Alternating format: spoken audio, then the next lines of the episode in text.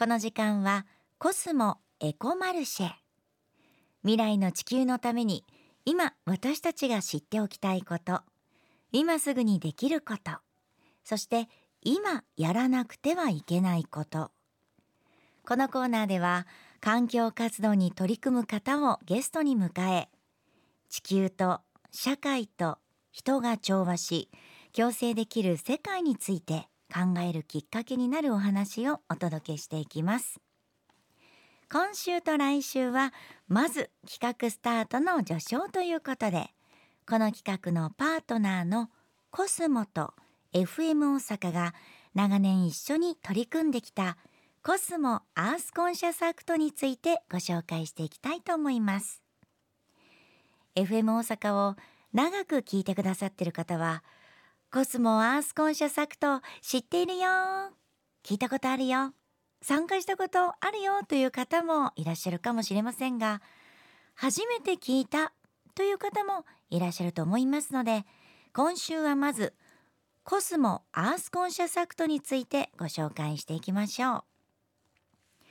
コスモアースコンシャスアクトはコスモと FM 大阪および JFN 加盟のラジオ局がパートナーシップを結んでアースコンシャス地球を愛し感じる心をテーマに実施している活動です。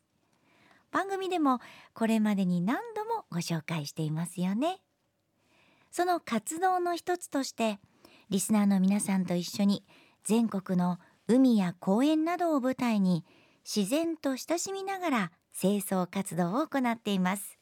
それがコスモアースコンシャスアクトクリーンキャンペーンです。参加したことあるよという方いらっしゃいますか？私はねもちろんあります。このクリーンキャンペーンにも JFN 加盟の放送局が各エリアごとに行う清掃活動と JFN 加盟の放送局の DJ とリスナーの皆さんが富士山に一堂に集まって行う。私も参加したことのある清掃活動の2種類があるんです。私はどちらも参加させていただきました。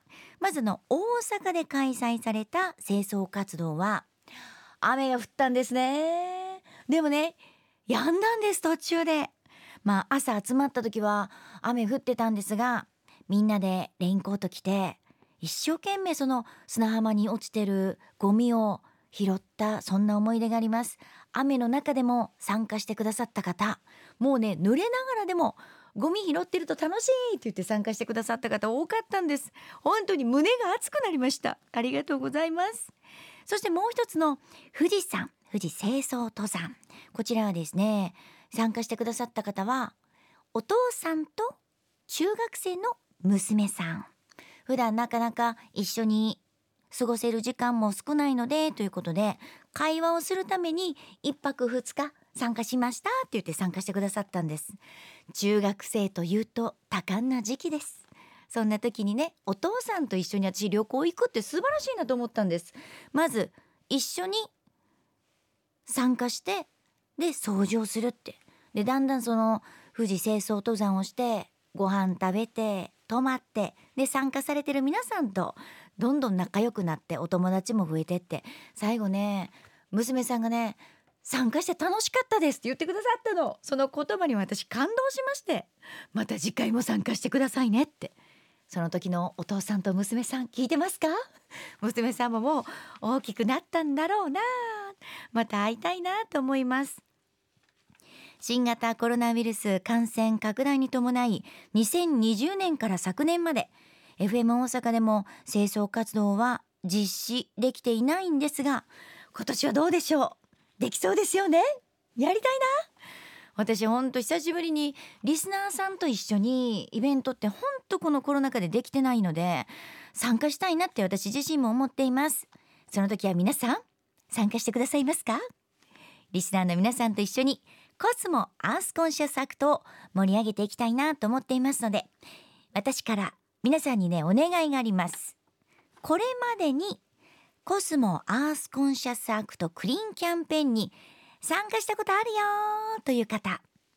今年大阪でクリーンキャンペーンがあるなら参加してみたい。私こんな地球にええことやっていますなどそういったメッセージを番組までお送りください。これからこのコーナーでちょくちょくご紹介していきたいなと思っています。そして番組でメッセージをご紹介した方にはプレゼントがありますよ。コスモアースコンシャスアクトのロゴ入りのエコバッグです。めっちゃ可愛い。これねスーパーにもちろんあの持って行っていただいててもいいんですけれども 私はですねあのジムに持っていくのにちょうどいいサイズ。横がね25でね縦がね30センチぐらいのねサイズのねエコバッグです。コスモアースコンシャスアクトという可愛いねロゴ入りのエコバッグぜひ狙ってください。エコバッグの写真は番組のツイッターにも載せておきます。皆さんからのメッセージ待ってますよ。